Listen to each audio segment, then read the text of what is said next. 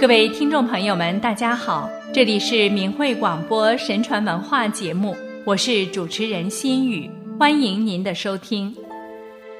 北宋时期的大文豪苏轼，字子瞻，号东坡居士。他不仅写下了“大江东去，浪淘尽，千古风流人物”等脍炙人口的诗句，而且在书法、散文、文人画等方面，都在中华文化的长河中占有独特的一席之地。然而，在他非凡的文学成就之外，苏轼在现实中还是一位果敢立断、颇有作为的领军者。当我们拂去历史的灰尘，还原真实的场景，看到的是一位勇武担当、济世救民的父母官。一，搭小草屋，住在城墙上防洪。当苏轼刚刚调任徐州知州时，黄河便在曹村决口，洪水爆发，汇聚在徐州城下，情势非常危急。洪水越涨越高，冲击着城墙，眼看有崩塌的危险。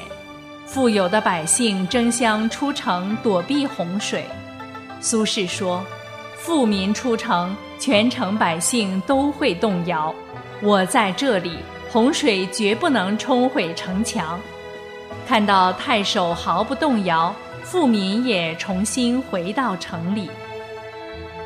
苏轼果断地调用军队，他到了五卫营，对着士兵长官说：“河水即将冲毁城墙，事情危急。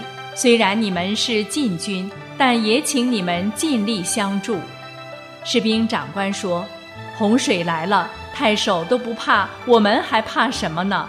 于是军将们带领士兵拿着本机、铁锹出来修堤筑坝。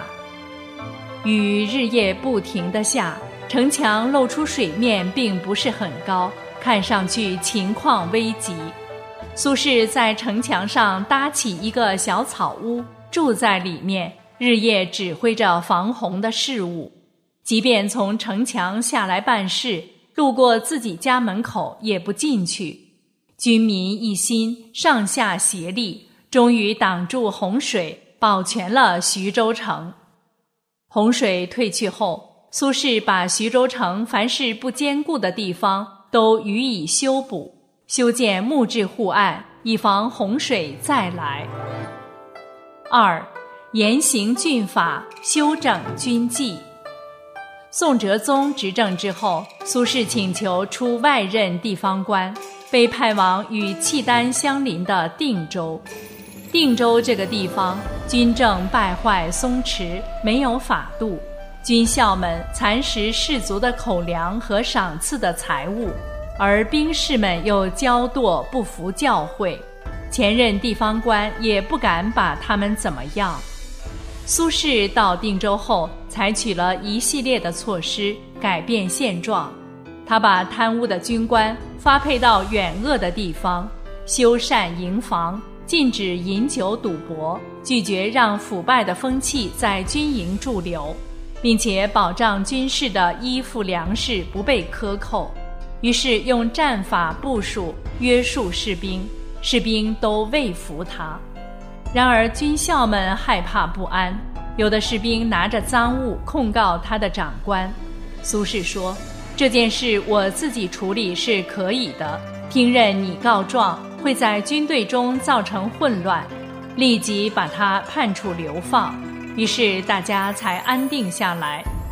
适逢春天大检阅，将校官吏们很长时间废除了上下级的名分。苏轼命令全按旧有的规章制度，主帅穿平常的服装到帐中来，将校官吏按照自己的级别穿戴军装。副总管王光祖自认为是老将，觉得这样做耻辱，假装生病不来。苏轼叫来书吏，让他起草奏章。王光祖听到后，惧怕受到严惩，不得不出来参加阅军。检阅结束，没有一个怠慢的人。定州的人说，很长时间没有见过这种检阅礼了，真是军纪严明呀。三，杭州治疫，筑堤治淤。苏轼以苦为乐，乐在其中。虽然一生不停地转换任职的地方，但他从来没有怨言，在每一个地方都把职责内的事情做到最好。当苏轼到杭州时，正值杭州大旱，饥馑和瘟疫一起发生。苏轼集中多余的公款两千名，又拿出自己的黄金五十两，办起慈善病房，收治穷苦无助的百姓。第二年春天，又减价出卖长平米，做了很多的厚粥和汤药，派人带着医生分街坊给百姓治病。救活了很多人，在苏轼的治理下，杭州的瘟疫得到了抑制。南宋以后，杭州成了一个大都会，可是，在那以前，那里还是很荒凉的，因为那里近海，地下的泉水都是咸苦的。唐朝有一位刺史李泌，饮西湖水凿成六口井，百姓才喝到淡水。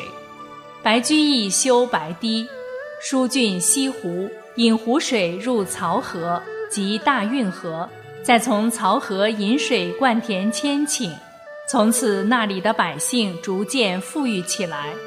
此后，官府经常疏浚西湖和这里的河道，使这一带保持了富庶。但是宋朝开国之后，这里的水利工程逐渐失修。漕河淤塞水浅，三年就得挖一次，不然就无法行船，成了百姓的一项长期负担。西湖浅滩也长满了凤，那是一种类似茭白的水草。这些水草死后化为泥土，称为凤田，使湖面越来越小。据当时的统计，这样的凤田有二十五万余丈。湖面已经所剩无几，当年的六井也差不多淤废了。为了解决这些问题，苏轼开凿了两条河，让漕河有足够的水以通航运，还修一条大堤挡住海潮，使潮水不再灌入室内。又深挖了六井，最大的工程是在湖中的凤田上取土，修造成一条三十里长的大堤。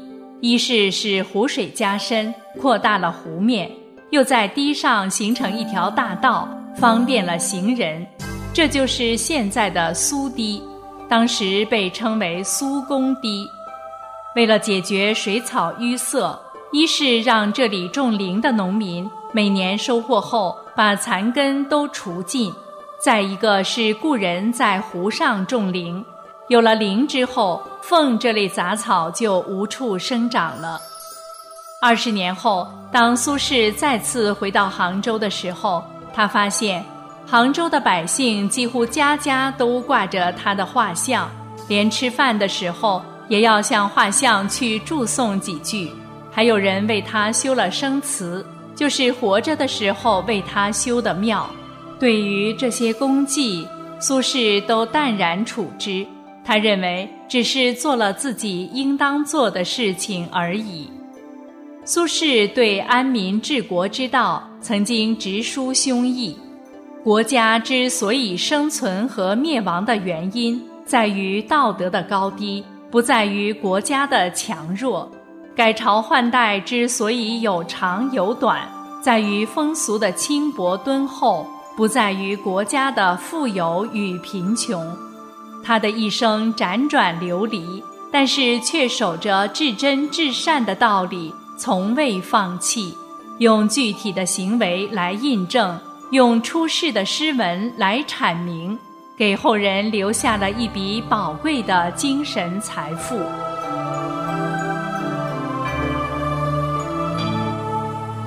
各位听众朋友，苏轼的故事就为您讲到这里。今天的节目时间也到了，心语感谢您的收听，下次节目我们再见。